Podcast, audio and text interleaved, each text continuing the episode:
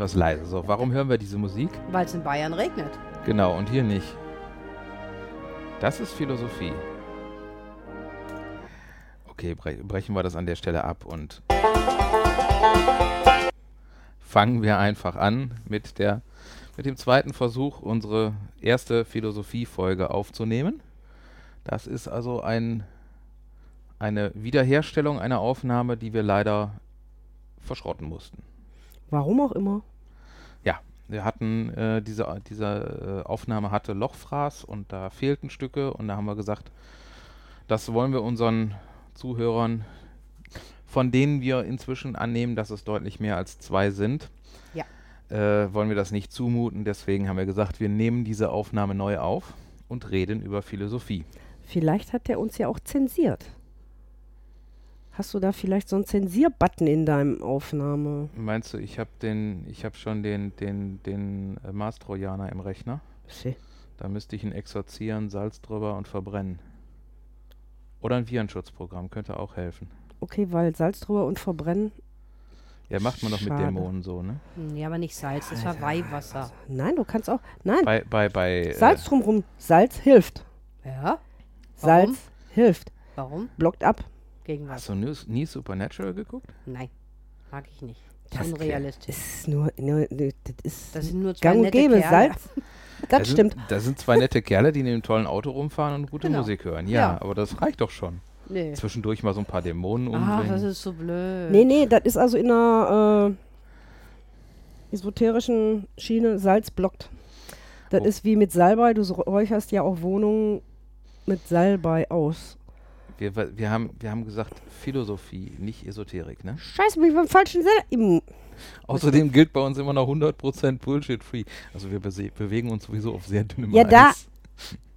Ja, aber du weißt, da sind wir beide verquer. Ich habe da eine A dafür. Aber wir sind heute bei Philosophie. Gut. Worüber reden wir da überhaupt? Nicht über Salz. Philosophie ist also nicht Salz. Das ist schon mal. Aber Halten- vielleicht das Salz in der Suppe. aber wir könnten, wir könnten den Satz ja festhalten als Sendungstitel. Philosophie ist nicht Salz. Ja, Ja. genau. Okay. Muss ich mir aufschreiben. Aber Salz hat wirklich viele Bedeutungen, ne? Ja. Auch zum Beispiel als Glücksbringer, ne? Es wird ja zum Beispiel diese Schulter geworfen. Ja. Das. Wir, da machen wir eine andere Sendung drüber. Hm? Gut, wir, wenn, ihr- wenn ihr wollt, dass wir eine Sendung über Salz machen und äh, dann vielleicht auch mit einem Supernatural-Intro, dann können wir das gerne mal machen. Ansonsten reden wir heute über Philosophie. Ich mag kein Salz. Doch, Kräutersalz. Ja, ist das Einzige. Entschuldigung, wir kommen von dem Salzthema Es nicht ist, weg, hört es ihr ist aber gerade? notwendig, weil äh, ohne Salz bist du auch irgendwie. Ich weiß, aber ich, man nimmt doch durch seine anderen Nahrungsmittel genug Salz zu sich. Nein. Nicht Salz. Ey, wenn ich mich ein gefertigtes Wurst kaufe, ne? Mhm. Weißt du, wie viel Salz da drin ist? Mhm. Genug. Kriegen wir Salz den Bogen zur Philosophie irgendwie? Ähm, Wir entsalzen uns jetzt und Stefan erklärt uns. Ich, ich würde einf- einfach mal sagen, ihr, ihr sagt nochmal, was ihr darunter versteht. Philosophie ist für mich immer noch seltsames Drumrumreden über manche Themen. Du Ja. meinst so nach dem So, Motto. so schwammig drumrum Geschwafel. Wir ziehen was auseinander und kommen vielleicht nicht zu einem Kontext. So Mhm. verstehe ich Philosophie. Meine ich gucke mir jetzt keine philosophischen Sendungen an. Vielleicht sollte ich das mal machen und merke dann, dass die Leute vielleicht dann doch auf den Punkt kommen. Du meinst so Aber- in der Richtung von Müsli sprechen, ne? So von wegen, ist ein Frosch jetzt eigentlich grün oder grün? Na, ich würde sagen Ja. grün, aber gut, dass wir mal drüber gesprochen haben, ne? Ja, genau. Okay. Weil ich frage mich ja auch immer, was die ganzen Philosophiestudenten nach ihrem Philosophiestudium machen. Pommes verkaufen. Gut. Das hatten wir, glaube ich, in der letzten Version schon geklärt. Ähm, ja, was ist Philosophie für mich? Nicht greifbar. Ganz schwierig, also nicht wirklich greifbar. Ähm, ich finde es wichtig, dass es das gibt. Ich finde es wichtig, dass Menschen philosophieren und die, über die unterschiedlichsten Themen, wie zum Beispiel, ob der Frosch wirklich grün ist oder warum blüht diese Blume an der Autobahn, wo kein Mensch sie wahrnimmt. Das ist auch ein philosophischer Hintergedanke. Ja. Gesundheit Hund. Ähm, es ist allerdings nicht ganz so mein Thema, weil ich bin da ganz bei, bei der Andrea? Andrea. Entschuldigung, ich habe eine Erkältung. Ähm, es ist teilweise einfach zu schwammig, zu nebulös, zu stark drumherum geredet. Und manchmal habe ich auch einfach gar keine Lust, so lange auszuharren und den Leuten zuzuhören, bis sie dann gegebenenfalls zu einem Punkt gekommen sind. Aber da Stefan dieses Thema sehr liebt, lassen wir uns heute gerne mit ihm, lassen wir uns heute gerne auf die Reise mitnehmen. Er kann uns vielleicht davon überzeugen, dass vielleicht doch auch ab und zu in der Philosophie Klartext geredet wird. Sagen wir mal so, ich habe Philosophie damals, äh, ich glaube, zweieinhalb Jahre als Wahlpflichtfach auf der Schule machen müssen. Ähm, da, von daher sind noch so ein paar Sachen hängen geblieben. Ähm, was das Thema Rumschwafeln angeht, das Ganze habe ich dann studientechnisch mal eine längere Zeit betrieben. Äh, unabhängig davon, ähm, für mich ist bei der, der Frage, was, was machen wir damit, auch immer so ein bisschen wichtig, wo kommt es her? Worüber reden wir überhaupt? Also Philosophie aus dem Griechischen ist ja, bedeutet ja eigentlich ähm, Freund der Weisheit. Also, also Philos ist der Freund und äh, Sophia ist die Weisheit. Also äh, es hat mit Erkenntnis zu tun, es hat mit Erkenntnisgewinn zu tun und es hat mit Freude an der Erkenntnis zu tun. Äh, das ist für mich immer wichtig. Also wenn ich jetzt, für mich wäre es jetzt nicht ein sinnloses um irgendwas herumreden, aber manchmal äh, muss man halt über bestimmte Dinge reden und äh, muss dann versuchen, sich diesen Dingen anzunähern. Was für mich da wichtig ist, ist am Anfang, man muss erstmal definieren, worüber, worüber redet man. Weil oftmals ist es ja so, wir reden über Dinge, die manche Menschen anders definieren. Und äh, da ist natürlich sehr einfach aneinander vorbeizureden. Ist zum Beispiel wie in der Kunst. Mit den Bildern. Jeder legt Bilder anders aus. Mhm. Kann man so vergleichen. Ja, aber es ist Und jeder legt ein, legt ein Thema dann auch anders aus. Oder ein Grundsatz. Wie Mhm. zum Beispiel, dass der Frosch grün ist. Nee, es gibt aber auch rote. Und dann, Ja, wenn, wenn wir zum Beispiel, ähm, sind wir jetzt direkt bei den Farben.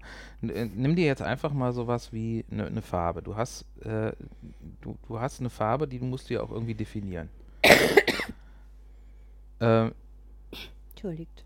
wenn, um klar zu machen, es, es könnte ja durchaus sein, dass jetzt, sagen wir mal, irgendwann landen die Aliens und die Aliens sind ein bisschen anders gebaut und die haben auch komplett andere Worte und die sagen jetzt zu dem, was wir äh, mit Rot bezeichnen, sagen die Grün.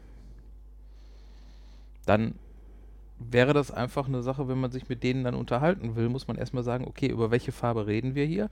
Wir reden hier über die Farbe, die heißt bei uns rot, ja, die bei uns heißt die grün. Ja, dann hat man irgendwie, wenn man jetzt das nicht vorher klärt und nicht vorher definiert, worüber reden wir, mhm. äh, dann redest du permanent aneinander vorbei. Sie. Und äh, deswegen finde ich, gehört eine anständige Definition äh, von dem, worüber man redet, an den Anfang eines, eine, eine, also eines jeden Philosophierens.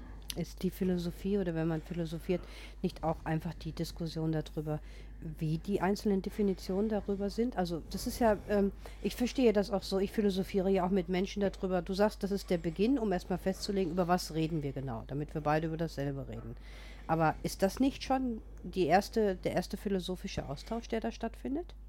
Die Definitionen, ob es nun grün oder rot heißt oder wie es gesehen wird und Ja. wahrgenommen wird? Ja, Warum es so heißt zum Beispiel oder so, das ist doch schon der Anfang eigentlich. Ja. Ne? Aber äh, Also wäre es der Einstieg. es ist der Einstieg und es ist, um es vernünftig machen zu können, ist es ja auch die Voraussetzung. Mhm. Weil ich kann jetzt, ähm, wenn ich jetzt, äh, ja, wenn, wenn wir jetzt mal einfach, um das Ganze äh, so zu halten, bei den, bei den Farben bleiben. Ne?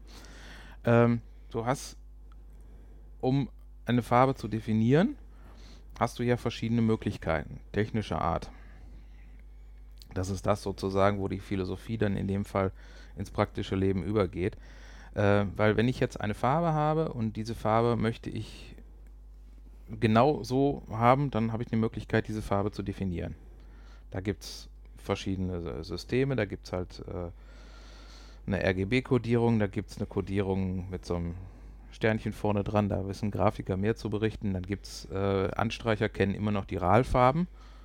Äh, das ist die, die, die RAL ist Ab Abkürzung Reichsausschuss für Liefervereinheitlichung, wo man dann irgendwann im Kaiserreich mal gesagt hat, wenn jetzt, wenn jetzt jemand äh, irgendwo Farbe bestellt, die weiß ist, äh, dann gibt so viele verschiedene äh, Formen von Weiß, ne? Von, von äh, leicht gräulich, von strahlend weiß, von vielleicht leicht ins Gelbliche gehen und so weiter. Wie, wie definieren wir da einfach diese Farbe? Und haben, die haben dann irgendwann festgestellt, wir machen jetzt hier bestimmte Farben, definieren die so und die müssen dann einheitlich sein.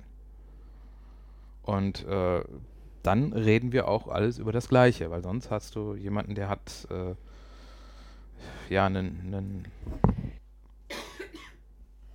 er hat einen weißen Farbton aus dem Baumarkt und der andere hat einen weißen Farbton vor 20 Jahren aus einer Raucherwohnung und die reden über komplett unterschiedliche Farben. Mhm. Wie willst du das definieren mit einem Alien, der zu Rot-Grün sagt? Ähm, also, also weil äh, es ist ja, wenn du jetzt mit denen über Farben reden möchtest und man stellt fest, es gibt andere Bezeichnungen dazu, weil das ja dein Beispiel auch war. Geht man dann über das Definieren, woher kommt die Farbe? Ähm, oder ähm, gibt man ein neues Wort der Sache, damit man trotzdem über eins redet? Weil du sagst immer dann ja mit, mit, mit Rot und die Tomaten, wenn sie ausgereift sind, rot und die Paprika und so etwas und ein Feuerball ist rot und er denkt dann immer an grün und denkt, Feuer ist doch nicht grün. Hä? Hallo, was will der eigentlich von mir? Also, ähm dann, dann müsste ich irgendwie mit einem Beispiel, äh, mit einer Farbkarte oder so, dann würde ich hier meinen, meinen Anstreicher fragen, dass er sagt, hier, gib mal die, gib mal deinen, deinen Farbfächer raus und hier äh, was weiß ich, äh, welche Farbe das jetzt ist. Hier RAL so und so viel 1087, mhm. das ist für mich rot. Und äh, das, das, wäre zum Beispiel so ein, äh, schon mal so ein Punkt. Mhm. Genauso wie zum Beispiel, das, das, ist auch so ein, ja, da brauchst du gar nicht, braucht man gar nicht von Aliens reden, aber äh, allein schon die Kommunikation zwischen Männern und Frauen, wenn es darum geht, ist das jetzt rosa oder Lachsfarben? Ja, das ist. Das ist ganz gibt, einfach. Gibt so bestimmte das ist ganz einfach. Was die Frau sagt, stimmt. Also. Nein, aber ich, ich weiß, was du meinst. Also. Ja, es, es gab mal so ein, so ein äh, Bild im Internet, wo es dann irgendwie so die Farben man abgestuft war und Aprikot und äh, beige und hellbeige und bei dem Mann war das dann irgendwie rot. Mhm. So ein größerer Bereich und äh, ja, da redet man auch unter Umständen ein bisschen aneinander vorbei. Deswegen hast du ja auch immer bei äh, ich kenne jetzt nicht so viele äh, große philosophische Texte, was mir da so spontan einfällt, an was ich einigermaßen noch, noch da habe, ist äh, hier von, von Kant mit der Aufklärung. Ne? Da hast du zum Beispiel direkt in, in, in, in dem, was er sagt, direkt eine Definition mit drin. Mhm. Aufklärung ist der Ausgang des Menschen aus seiner selbstverschuldeten Unmündigkeit. Unmündigkeit ist die Unfähigkeit, sich seines eigenen Verstandes ohne Anleitung eines Dritten zu, äh, zu bedienen. Und da hast du dann schon eine Definition, wo du natürlich unter Umständen schon mal äh, wieder manche Sachen mit äh, drin hast, weil du kannst ja Dinge nur mit anderen Dingen definieren. Da könnte es dann eventuell noch notwendig sein, vielleicht nochmal andere Sachen äh, nachzudefinieren. Beispiel, beispielsweise Verstand. Weil das ist, glaube ich, da nicht drin. Glaube ich auch nicht, nee. Okay, aber jetzt diese, diese Satzweise, die du gerade rezitiert hast von Kant, sehe ich nicht als äh, Philosophie ein, sondern als eine Tatsache. Da sehe ich zum Beispiel nichts Philosophisches drin. Ähm, in, inwiefern jetzt als Tatsache? Also das Ja, das ist, was was er, das stimmt ja, was er sagt. Also du nimmst. Er, philosoph, das, er, er philosophiert ja nicht wie wild um, ah ja, der Verstand und tralala und hast du nicht gesehen, sondern er bringt die Sache ja auf den Punkt. Wenn du das so aber so annimmst, dann ist es ja auch okay. Aber es gibt ja andere Menschen, die nehmen es nicht so an. Und dann wird darüber philosophiert, wie die Auslegungssache dessen ist. Okay. Würde ich sagen jetzt. Also, Also- äh, ne? du kannst, also so, so einfach als Tatsache zu nehmen, ist es ja, es ist, es ist vielleicht eine historische Tatsache. Ja, in, insofern wie die Definition von Kant als die Definition der Aufklärung ist ein, ein als historische Tatsache, die so stattgefunden hat, die er so geschrieben hat, ist es ein historisches Faktum. Aber trotzdem ist es ja auch immer noch etwas, wo er ja von etwas redet, wie man was was ja ein Prozess ist, wo es ja auch ums Denken geht und ähm, der Ausgang des Menschen aus seiner selbstverschuldeten Unmündigkeit, ja, äh, Ausgang, da ist ja schon irgendwo Bewegung mit drin. Mhm. Deswegen so sowas als als äh, einfache Tatsache, eine Tatsache ist für mich etwas, was feststeht und wo man jetzt nicht ähm, ja was wie ein Felsen im Weg liegt, wo man jetzt nicht irgendwas in der Bewegung drin hat. Mathematik. Also Grundaussagen von, von Festlegungen von mathematischen Werten zum Beispiel. Wobei du, wobei du da auch schon wieder davon ausgehst, dass es, dass die Mathematik darauf aufgebaut ist, dass man sich auf an, an Sachen orientiert, die man voraussetzt, aber die jetzt auch nicht beweisen, bewiesen Nee, werden können. es ist ja, es ist ja bestimmt worden in der Mathematik durch verschiedene Verfahren und durch Ausschlussverfahren und durch Erfahrungswerte, dass ein bestimmter Wert einen bestimmten Wert hat oder so etwas. Das ist ja, das wird vorausgesetzt und das ist die Basis davon. Das muss man akzeptieren, das muss man annehmen. Mhm. Sonst kann man nicht weiterarbeiten. Das ist natürlich ganz klar. Da- Das ist für mich aber dieser Fels, du hast gerade von Fels gesprochen. Mhm. Und für mich ist diese Mathematik, ich habe irgendwann aufgehört, es zu verstehen. Ich habe angenommen, das ist so, das wurde so bestimmt, dass das so ist. Und nachdem ich das gemacht habe, habe ich auch Mathematik oder einfachste Mathematik umsetzen können dann für mich. Also so Mhm. meine ich das einfach. Ich habe aufgehört, es zu hinterfragen in der Mathematik, weil ich habe früher immer alles hinterfragt in der Mathematik. Äh, ja. Ich habe es als gegeben hingenommen. Nee, ich nicht. Ich fand das immer blöd, dass mein Lehrer so sagte, der ist es so und so und der Wert. Und ich sage, ja, warum? Wer hat das festgelegt? Und irgendwann kriegte ich dann die blöde Aussage, so, Kira, jetzt kapier das doch endlich einfach, das ist so, nimm's hin und mach weiter. Mhm. Hat mir damit aber auch für mein Leben lang Mathematik versaut. Nur mal so. Ähm, Sehr wahrscheinlich wie 99 Prozent aller Menschen. Ja. nee, es gibt viele Mathematiker auf der Welt. Wobei, wobei ich äh, interessant finde, es gibt so ein, es gibt so einen alten Mathematikerwitz, äh, um jetzt mal direkt wieder eine Minderheit zu dissen. Ich hoffe, solange, solange Mathelehrer in diesem Land noch in der Minderheit sind, ist noch nicht alles verloren. okay, wenn wir jetzt gegen uns aufgebracht haben, schreibt uns eine Mail, dann Werden wir. kriegt er einen Keks. Genau. Ähm, ähm, ja, also folgendes, folgendes Problem. Ähm, du hast einen Herd. Dieser Herd hat vier Platten. Vorne rechts ist heiß. Vor dem Herd steht ein Hocker. Auf dem Hocker steht ein Topf mit kaltem Wasser. Du möchtest, dass der Topf, das, Was- dass das Wasser heiß wird. Was machst du? Einen Topf auf den Herd stellen. Auf die vordere rechte Platte, die weiß, heiß ist. Genau. So. Was macht ein Mathematiker? Genau das Gleiche. Mhm. Jetzt äh, die andere Situation. Du hast einen Herd. Die vordere rechte Platte ist an. Auf dem Herd steht auf der hinteren linken Platte ein Topf mit Wasser. Du möchtest, dass das Wasser kocht. Was machst du? Ich ziehe es auf die vordere rechte. Genau. Was Mathe- macht der Mathematiker? Er berechnet, welche die beste ist, oder? Nein, der, Mathe der Mathematiker hat ja vorher schon die Situation mit dem Hocker, wo der Topf draufsteht, Mhm. gehabt. Das heißt, er sitzt, er führt das zurück auf die Situation, nimmt den Topf, stellt den Topf auf den Hocker und stellt ihn von dem Hocker auf die heiße Platte. Mathematiker. Ja. Okay. Gut.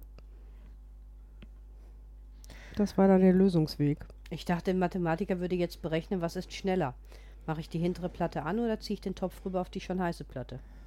Ja, so hätte ich jetzt auch eher Also gedacht. das wäre jetzt so mein also ich kenne es halt so, dass er, da, dass er es dann zurückführt auf Mhm. ein- ein Problem, was er schon gelöst hat und Mhm. den, dann äh, den Topf dann äh, auf den Hocker stellt. Aber gut.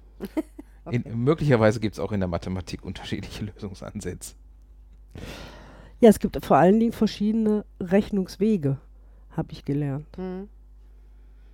Und wenn du dann in ganz lustig wird's dann, wenn du dann verschiedene Wege hast und mit den verschiedenen Wegen äh, zu unterschiedlichen Ergebnissen Ja, das kommst, ist besonders spannend. äh, die aber trotzdem äh, Richtig alle sind? richtig ja, sind. Alle richtig sind. Hä? Das, hast, Okay. das kannst du zum Beispiel in der, äh, das war sogar noch halbwegs praxisorientiert, in der irgendwie in der, äh, in der Buchhaltung oder Preisberechnung oder sonstige Sachen hier mit dem, wenn, wenn, wie, wie man Preise berechnet mit dem Lirazi-Score, Babette-Beb und so weiter. Das, So. Ist da was in meiner Ausbildung Das- an mir vorbeigegangen? ja, wir haben immer gesagt, das ist Monster. Wie, wie der Preisberechnungsschema der Lirazi-Score, Babette-Beb ist abgekürzt, wie du halt dieses Schema darunter Das müssen wir jetzt hier nicht er, erörtern. Nur du kannst da unterschiedliche Wege haben, das zu berechnen. Und kannst dann durch die unterschiedlichen Nachkommastellen irgendwann äh, dazu kommen, dass du zwei Ergebnisse hast, die beide richtig sind. Okay. Gut. Ja. Eigentlich äh, waren wir Bei Philosophie. Bei Bei Philosophie. Philosophie. und kommen jetzt zu Und das fing doch eigentlich mit den alten Griechen an, oder? Alles, alles, was irgendwie mit Kultur zu tun hat, fing irgendwann mit den alten Griechen an. Mathematik ja auch. Ach nee, komm, die, die Neandertaler konnten bestimmt auch schon eins und eins zusammenzählen. Nein, möchte ich sagen. Nein, glaube ich nicht. Vielleicht äh, beim Mammuts oder so. Ja, eben. Ein Mammut, zwei Mammut. Ich glaube eher, die haben in, Relat äh, Rela in Relation gelebt. Ein Mammut kannst du töten mit deiner Familie, zwei Mammuts stellen für dich und deine Familie eine Gefahr dar. Oder so. Nein, ja, gut, aber sie konnten zählen. Okay, das müssen wir an der Stelle jetzt aber auch nicht weiter vertiefen. ist es doch ein philosophischer Ansatz, oder? Ähm, Nein? ist es ein, ja, möglicherweise. Kommen wir wieder zum Zitat, dem Philosoph ist nichts zu doof. Ja.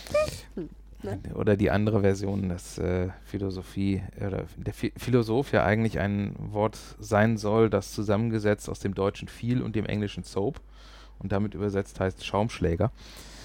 Äh, das kommt aus der gleichen Quelle, die sagt, das Wort Politiker kommt vom griechischen Poli und dem englischen Take, er nimmt gern viel. Hm? Da ist wahrscheinlich eher was Wahres dran. Ähm, Olle Ja. Griechen. Olle Griechen, genau. Olle Griechen. Philosophie, Definition. Sokrates. Fällt mir da ein. Mir fällt da sogar einer ein. Ja, Bin stolz auf mich. wir schulden dem Asklepios einen Hahn. Den habe ich übrigens mal vertont, aber mit Filmzitaten. Okay. Wir, muss, wir mussten den Text mal übersetzen, also diese, diese Geschichte da mit Sokrates. Ja, Sokrates war ja auch so ein, so ein Fall, der ja eigentlich, ähm, von dem wir ja direkt eigentlich nichts wissen. Sondern wir wissen ja von Sokrates eigentlich nur durch Platon und Platon hat ja das, was er über Sokrates erzählt hat, ähm, so stark gefiltert, weil er damit ja eigentlich seine Schiene verbreiten wollte. Deswegen wissen wir ja nicht, was jetzt wirklich Otto und Sokrates ist oder äh, was halt. Otto Platon ist. Ja, oder er Genau. hat zusammen gebastelt, damit er es Hm. für sich benutzen konnte. Hm. Ja. Also die, die, ähm, die Grundstory von Sokrates ist ja, dass er irgendwann den Leuten dermaßen auf den Sack gegangen ist, dass sie gesagt haben, jetzt muss er weg. Und äh, das hat ja auch irgendwo wieder eine gewisse Aktualität. Okay, ich meine, so in dem Thema bin ich nicht drin. Das wusste ich nicht. Haben die den dann einfach über die Klinge springen lassen?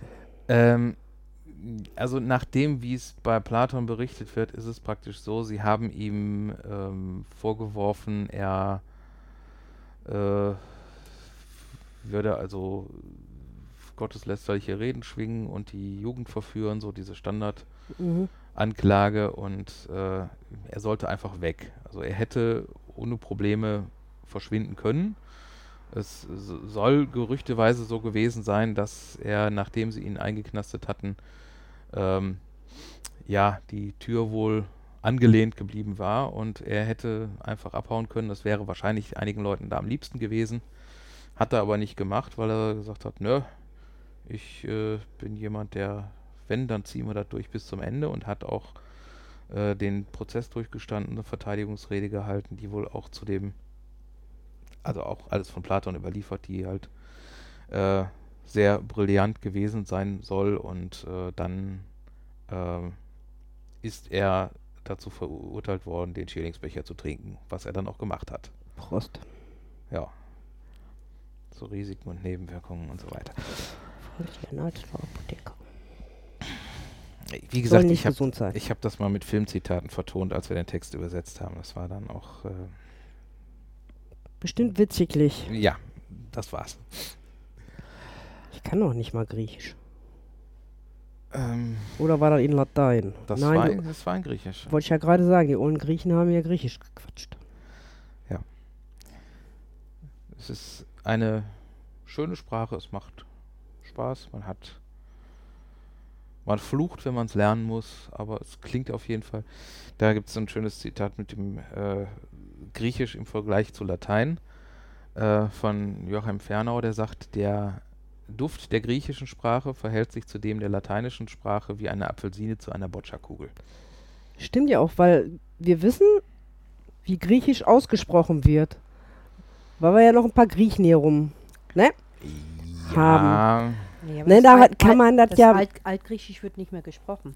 Nein, aber man kann das ja so ein bisschen an, die, an der griechischen Sprache, schätze ich mal, anlehnen. Ja, aber woran lehnt Latein an? Das kannst du nirgendwo wirklich anle Latein wird- dranlegen. wird nur Latein wird so, so ausgesprochen, wie da steht. Latein wird nur noch von ganz wenigen Gespenstern auf römischen Friedhöfen gesprochen, ja. Oh, la, wo wir wieder beim Thema sind, da kommen wir noch drauf. Äh, irgendwer hat auch mal gesagt, äh, Latein ist im Grunde genommen eine Sprache, die auf dem Kasernenhof gebrüllt werden muss. Und äh, Griechisch ist eine Sprache, in der man halt hochphilosophische Gedanken formulieren kann. Deswegen ja, haben sie auch teilweise alle davon abgekupfert. Ja, äh, wir sind wieder mu munter vom Thema abgekommen. Also, Wir waren beide ollen Griechen. ja, man sieht, man, man sieht, wir sind einfach noch, äh, wir, wir sind uns treu geblieben und schweifen ab. Ja, Also Onkel Platon hat dann Sokrates frei zitiert. ja, der hat dann so ein bisschen nacherzählt und Platon hat dann auch, äh, ja, einiges an, an, ähm, an eigenen Sachen gemacht und da kommen wir dann auch wieder zu dem anderen Text, den wir, der noch so ein bisschen eine Grundlage ist, das berühmte Höhlengleichnis. Es hört sich gruselig an, aber du wirst uns erklären können, was das ist. es, es ist vielleicht auch gruselig, aber ähm, gut, dann ich versuche es nochmal so ein bisschen frei wiederzugeben. Platons Höhlengleichnis sagt, also was wäre, wenn die Menschen äh, alle in einer Höhle angekettet wären und nur Dinge sehen würden, die ähm, als als Schattenriss auf einer Wand erscheinen. Also es ist praktisch so die, die Szenerie, die sind in so einer Höhle und äh, da ist eine so, so eine Mauer, über die sie nicht drüber blicken können, aber sie sehen die Höhlenwand und hinter dieser Mauer ist eine Lichtquelle und äh, dahinter werden Gegenstände vorbeigetragen. Und sie sehen nur den Schattenriss der Gegenstände an der Höhlenwand und sie hören auch nur das Echo von den Leuten, die diese Gegenstände vorbeitragen und äh, sich darüber unterhalten. Das heißt, sie kriegen praktisch immer nur ähm, die Informationen, die jetzt ja halt als Schatten oder als Echo wiedergegeben worden sind. Und was würde dann passieren, wenn einer aus dieser Höhle entkommen würde äh, und draußen die Welt sozusagen live und in Farbe sehen würde. Sehen, dass die Dinge dreidimensional sind, dass sie nicht nur schwarz-weiß und als Schatten sind äh, und der halt äh, ja rauskommt und die die richtige Welt draußen sieht. Aber das ist für ihn ja nicht die richtige Welt. Ähm, das ist die Frage, ob, es, äh, ob er es dann so sehen würde. Auf jeden Fall äh, geht, gehen wir davon aus, dass es für ihn ein Erkenntnisgewinn wäre und was würde dann passieren, wenn er wieder zurückkommt und von seinen äh, Erfahrungen berichtet und dann, äh, wie würden die anderen reagieren? Die würden den für bekloppt. Zwei Gruppen. Die einen, die das auch sehen wollen und mit ihm rausgehen wollen. Die anderen, die an dem, was sie kennen und wissen, festhalten und ihn festhalten möchten und dass sich nichts verändert. Würde ich sagen. Okay. Das ist ein schönes Beispiel für eine Diktatur. Ja. Du kannst die Menschen, die in der Höhle drin sind und angekettet sind und die das nur draußen sehen, was da draußen passiert ist, eine Art Diktatur. Sie kommen dann raus und sie kriegen es halt mit und dann, Können sich entfalten. Wenn sie denn möchten. wenn sie dann möchten, wenn sie Ja. dann dürfen. Und den Mut dazu haben. Und Sie können davon ausgehen, dass wenn Sie äh, die Sachen so aussprechen, wie Sie sie gesehen haben, dass Sie dann auch auf jeden Fall von einer großen Menge angefeindet werden, weil es ja nicht sein kann, was nicht sein darf. Und äh, Erkenntnis ist ja auch irgendwo immer eine gewisse Bedrohung Mhm. für den Status quo.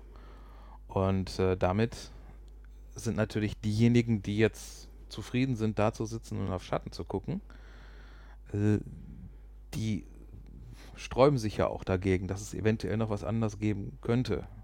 Es ist die Angst vor dem Unbekannten. Die Angst vor dem Neuen, dass man sich vielleicht noch mit was- was anderem beschäftigen muss und möglicherweise muss man dann äh, sein, seine ganzen liebgewonnenen äh, Eindrücke von der Welt, sein, sein Bild von der Welt äh, verändern.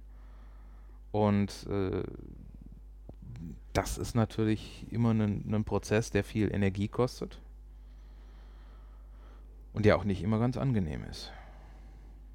Also, wenn das das Höhlengleichnis ist, zwei Lager würde ich sagen. Das kann im schlimmsten Falle zu einem Krieg da innerhalb dieser Höhle führen, wenn die sich gar nicht einig werden, die Leute. Hm. Das kann ja zu Zerwürfnissen führen. Kommt immer noch drauf an, was ist es? Ist es nur Angst? Ist es Statusverlust?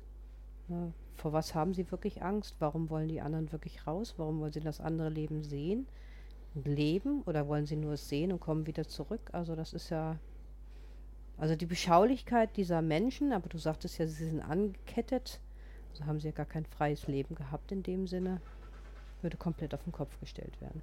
Hm. Können Sie denn dann wählen, wenn der eine wiederkommt? Also ist, wenn du sagst angekettet und Sie können es nur wahrnehmen und Sie können nicht über die Mauer drüber hinwegschauen. Äh,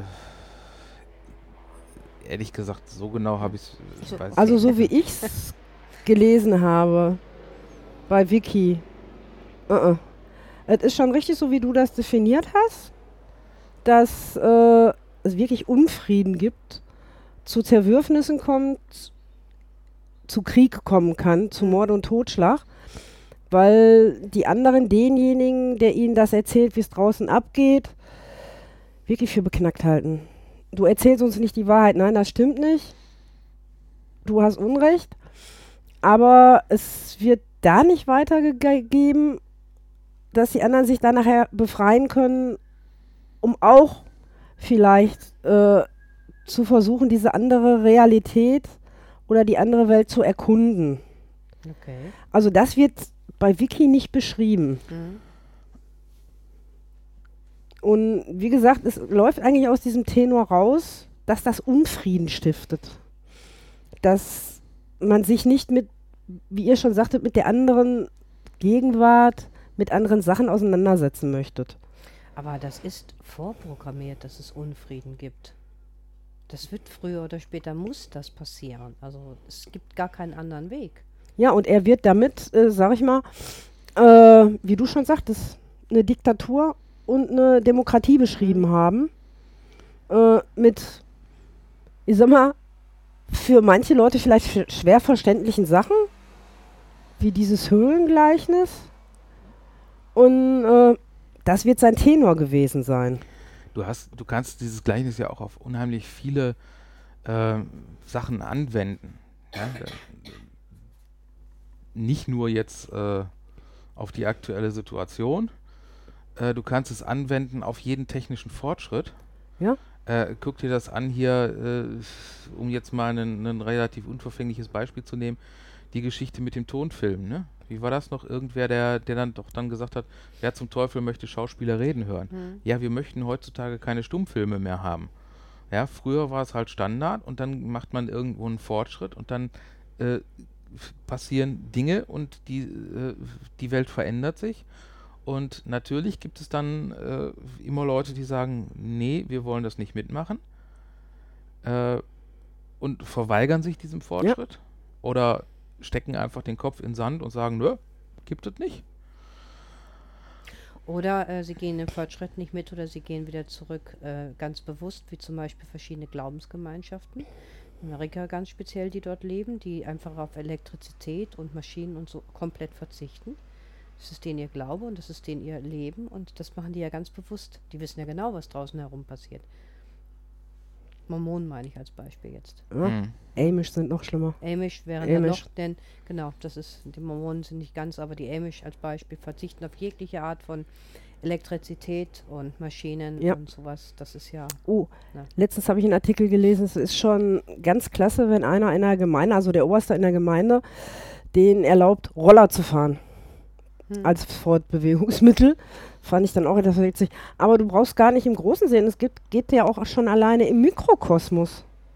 was, bei den Mücken? Nein, Es gibt Mücken, So- die so- benutzen keine Elektrizität und die anderen Genau. hängen bei mir in der Insektenlampe und machen genau. dieses Brutz, brutz, brutz.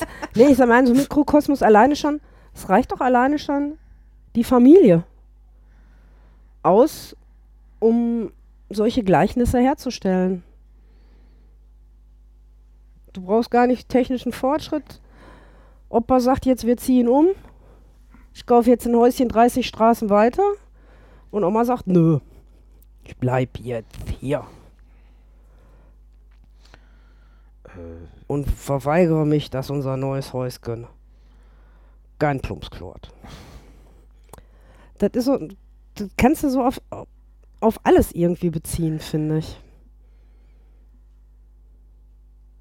Okay, also sehr, ja, so die, die Plumpsklo-Variante hatte ich jetzt so noch nicht. Die ist mir jetzt auch gerade mal so Ja, eingefallen. also ich, ich glaube, ich, glaub, ich weiß, was du sagen möchtest. Also ich bin jetzt eher so in etwas gewesen, zum Beispiel, wenn es üblich ist, dass in einer Familie alle studiert sind, alle Lehrer, alles Ärzte, alles Rechtsanwälte. Und wenn dann halt eins der Kinder in einer bestimmten Generation ausbricht und den Beruf der Generation der Eltern und Großeltern einfach zum Beispiel zum Beispiel äh, nicht weiter fortführt. Das Mikro ein bisschen näher rannehmen.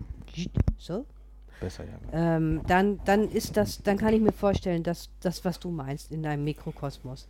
Ne, weil da geht ja jemand raus und äh, will halt nicht das Altbewährte machen und dann gibt es Zwistigkeiten darüber. Auch eine unbekannte Variante kommt mit dazu, weil man das ja nicht bekannt ist, wenn dann der Sohn, die Tochter halt nicht Arzt wird als Beispiel oder so. Da kann ich mir das vorstellen. Ne? Mit dem Umzug wegen dem Plumpsklo. Ich hätte jetzt noch so ein Ja. anderes Beispiel, wo man vielleicht sagen kann, dass man, dass man das eventuell, ähm, wenn, wenn ich es jetzt mal so sehe, dass ich im, den, dem, mich dem Fortschritt, den es ja nun gibt, äh, zwar nicht verweigern kann, aber dass ich eventuell ähm, manche Sachen selektiv wahrnehmen kann. Dass ich sagen kann, ich möchte halt manche Sachen ähm, nach althergebrachter Art und Weise machen aus bestimmten Gründen, äh, dann finde ich, ist das auch wieder ein, Fortschritt irgendwo.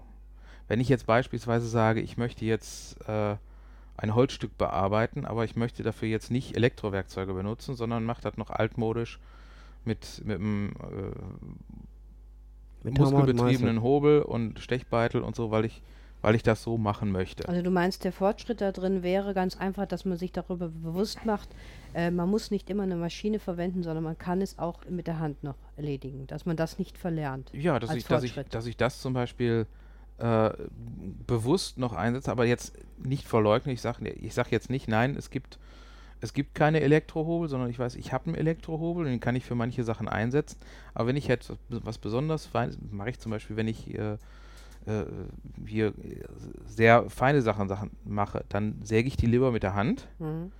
äh, weil es dann unter Umständen genauer wird oder vielleicht auch einfach, weil manche Tätigkeiten anders sind oder weil es für mich anders ist. Dass ich weiß aber, es gibt diese Möglichkeit Äh, ich nutze sie aber bewusst nicht.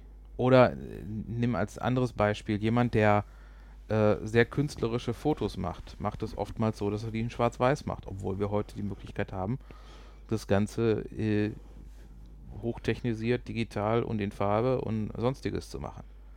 Ja, aber ich, ich glaube, also ich glaube, ich weiß, was du meinst. Ähm, was ich allerdings, was mir da so spontan in den Kopf gekommen ist, zum Beispiel, es gibt bestimmte Verfahrensweisen, die haben sich in hunderten von Jahren nicht verändert, weil man ein Damastmesser zum Beispiel, was ja gefaltet ist aus so und so vielen verschiedenen äh, Stahllagen, nur so wirklich herstellen kann. Das ist eine reine Handwerkskunst, da werden keine Maschinen verwendet, kein gar nichts. Kannst das wird nach wie vor heute noch mit der Hand gearbeitet.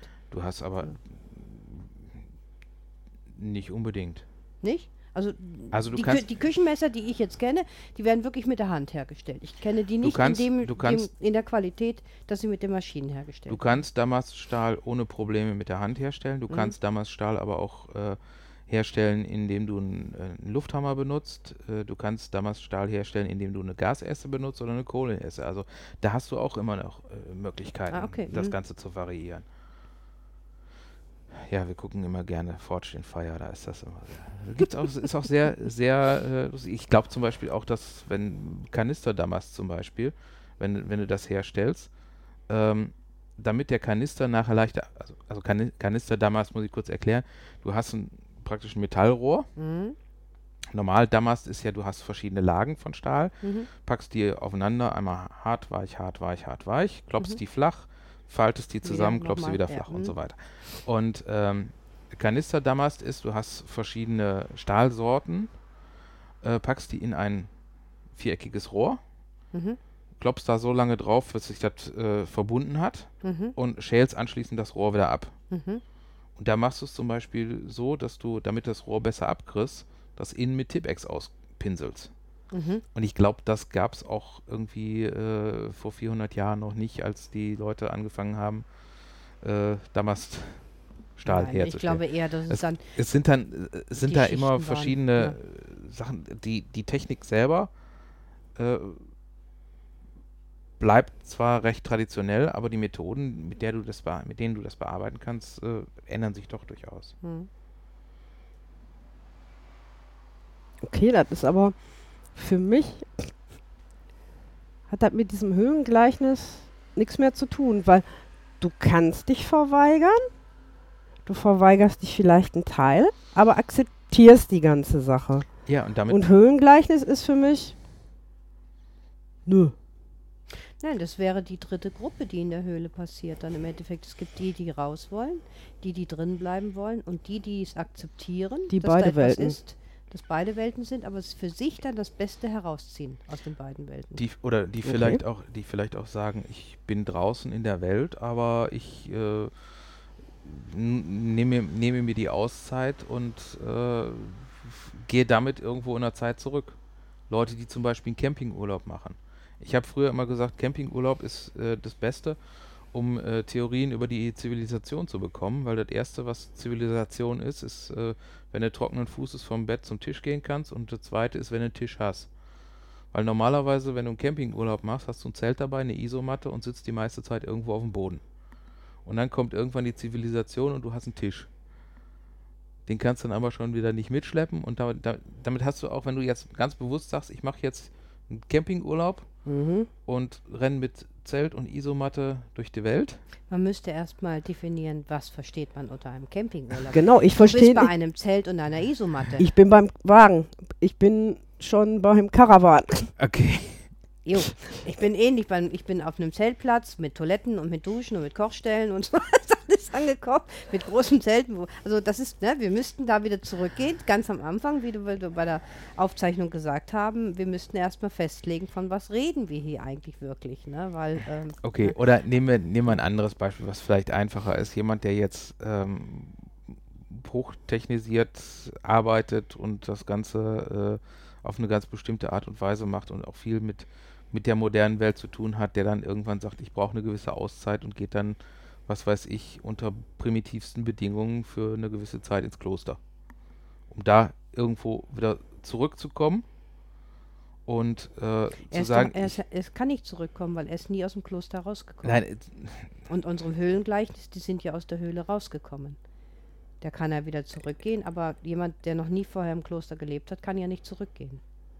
ich meine das So, Kloster als. Höhle sozusagen. Ach so.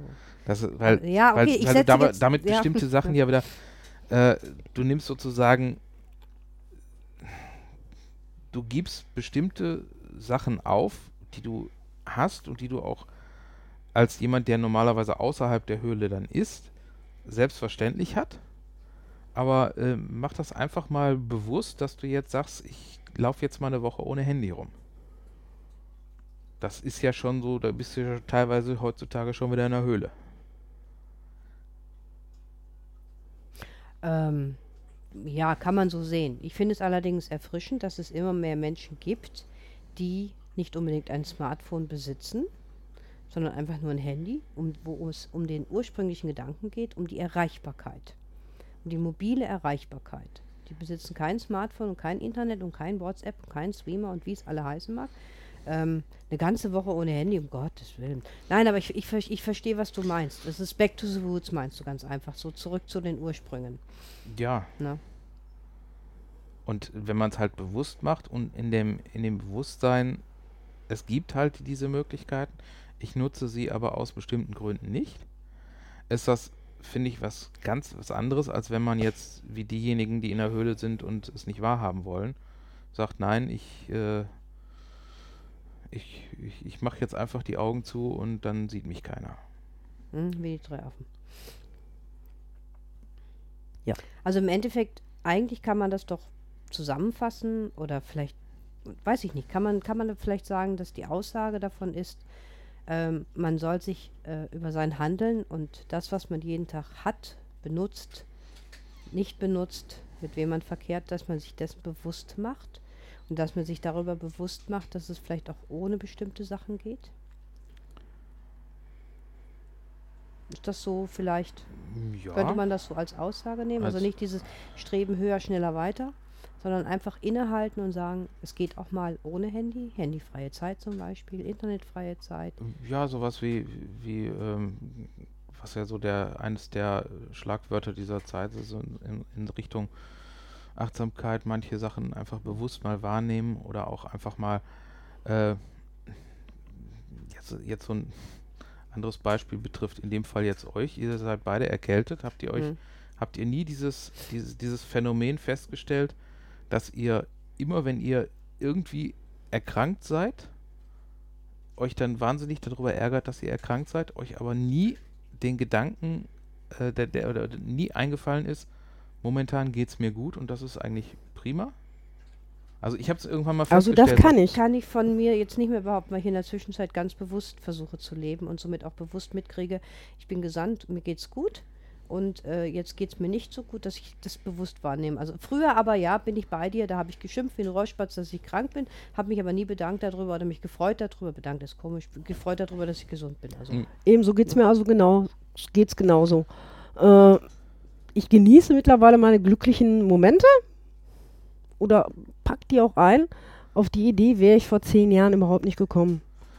Wäre vielleicht auch ein. Äh, Dass du da einfach nur äh, glücklich bist. Ich habe zum Beispiel gelernt, mir auch Auszeiten zu nehmen. Achtsamkeit. Ne? Das ist, ich habe zwei Tage frei in der Woche, ein Tag ist meiner. Da mache ich das, was ich gerne machen möchte. Ne? Auf die Idee wäre ich früher nie gekommen. Wäre vielleicht auch direkt der, äh, der Anstoß, um da zu überlegen, da, mal- da die, die Philosophie 2 Sendung draus zu machen und einfach mal sich der Frage zu stellen, so für Thema Glück, was ist Glück, wie, wie, sehen, wie sehen wir das und äh, nutzen wir das unter philosophischer Sicht oder reden einfach mal darüber, das wäre. Ja, Glück können ist ja auch- gerne, Können ist- wir gerne machen. Glück ist ja auch für jeden was anderes. Ja, wir Ne? müssen es erstmal definieren, was ist Das Glück ist, und das ist ja äh, gut, weil wenn wir alle über das Gleiche reden, ist das ja irgendwie auch eine langweilige Sendung. Sie. Aber- Deshalb mögen wir auch alle nicht das Gleiche. Da du gerade einer dieser Schlagwörter des 21. Jahrhunderts genommen hast, wie Achtsamkeit, dann finde ich, sollte aber auch der Begriff Entschleunigung noch fallen, weil auch das ist ein Begriff unserer Zeit, der mit reingekommen ist. Weil achtsam ist eine Sache, aber dieses höher, schneller, weiter. Wir müssen uns auch teilweise immer und immer wieder entschleunigen einfach. Das ist ja auch mit dieser Achtsamkeit, nur Achtsamkeit sich selber gegenüber oder auch anderen Menschen gegenüber. Ne? Der eine ist vielleicht nur gegen sich über jetzt mittlerweile achtsam und achtet auf manche Sachen, die ihm nur gut tun. Ähm, Ich finde es viel wichtiger, dass ich auch achtsam gegenüber anderen Menschen bin. Du bist automatisch meiner Meinung nach, wenn du, wenn du achtsam wirst, wirst du automatisch gegenüber deiner Person und anderen Menschen verändert sich das bei dir. Das ist ein Fluss für mich. Mhm. Du entscheidest nicht, ich bin nur für mich jetzt achtsam auf mich, sondern dein, da, wenn deine Achtsamkeit jetzt sagt, ich, es gibt einen Tag, der ist nur für mich da. Das ist mein, meine Auszeit, meine blaue Stunde oder wie du es auch immer bezeichnest. In dem Moment ähm, gibst du da auch etwas an deine Umwelt weiter, weil du zum Beispiel entspannter bist dadurch. Und dann nimmt deine Umwelt dich auch anders wahr und du bist auch vielleicht ruhiger oder dein Partner nimmt dich anders wahr. Also automatisch, wenn du diesen Begriff, wenn du das für dich umsetzt, äh, hast du automatisch eine Reaktion auf deine Umwelt. Automatisch. So habe ich das noch gar nicht gesehen. Ne? Das, ist, das gehört zusammen. Das, das kann man gar nicht trennen in dem Mhm. Sinne. Ne? Eine der Definitionen für Achtsamkeit ist ja auch im Unterschied halt zur, zu dem Thema Konzentration, dass du dich, dass, dass du deine Aufmerksamkeit nicht nur konzentriert auf einen Punkt äh, lenkst, sondern dass du deine Aufmerksamkeit sozusagen breit verteilst, äh, aber dadurch trotzdem nicht dein, dein, äh, deine Gedanken einfach so weiterschweifen lässt. Also ich habe da so ein, so ein super Beispiel, was äh, mir früher mal passiert ist. Ähm, ich habe mich früher auch sehr gerne immer ablenken lassen und dann in so einer Situation, äh, du bist dabei, eine Klassenarbeit zu schreiben und kriegst auf einmal mit, dass hinter dir irgendwo die Welt untergeht mit Gewitter und Donner und Blitz und so weiter und du siehst einfach, okay, ich kriege jetzt mit, da ist jetzt gerade interessantes Wetter, aber ich gucke jetzt nicht aus dem Fenster, sondern bleib einfach dabei. Aber ich habe es ich hab's nicht ausgeblendet, so wenn ich mich auf eine Sache konzentriere, Mhm. dann Sondern nehme ich es praktisch nicht wahr, sondern ich nehme es wahr, aber ähm, es fließt an mir vorbei und äh, ich halte mich da jetzt nicht dran fest. Wäre so meine Definition davon.